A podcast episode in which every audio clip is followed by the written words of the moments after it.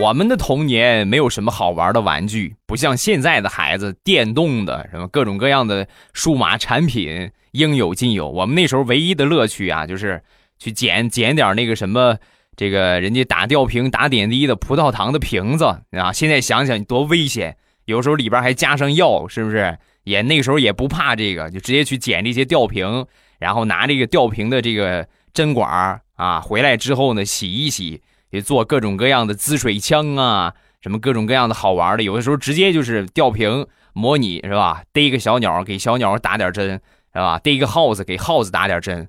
我记得有一回我就是捡了这么一套啊，带针头的，正好我爷爷家抓老鼠，有一个老鼠呢吃了耗子药没死，那奄奄一息的状态。我一看，那你这就是我的战利品啊！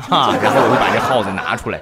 拿出来之后呢，把这瓶子里边灌满水，就开始给它打针啊！灌了满满的两瓶。本来这个耗子是长的，我硬生生的把它灌成了个圆的啊！我心说这耗子肯定完蛋了，这得死透透的了啊！但是令我没有想到的是，第二天我再去看那个耗子的时候啊，耗子已经跑了啊！我就问我爷爷，我说爷爷，我昨天那耗子我灌了两大瓶都成球了，它怎么还跑了呢？你这个倒霉孩子，爷爷还想找你嘞！你给那个老鼠打的什么药？你看看，老鼠消化了那些水之后，它自己就病就好了，老鼠药也没有用了，头就断了。你这不是把老鼠折腾死，你这是把老鼠救活了呀！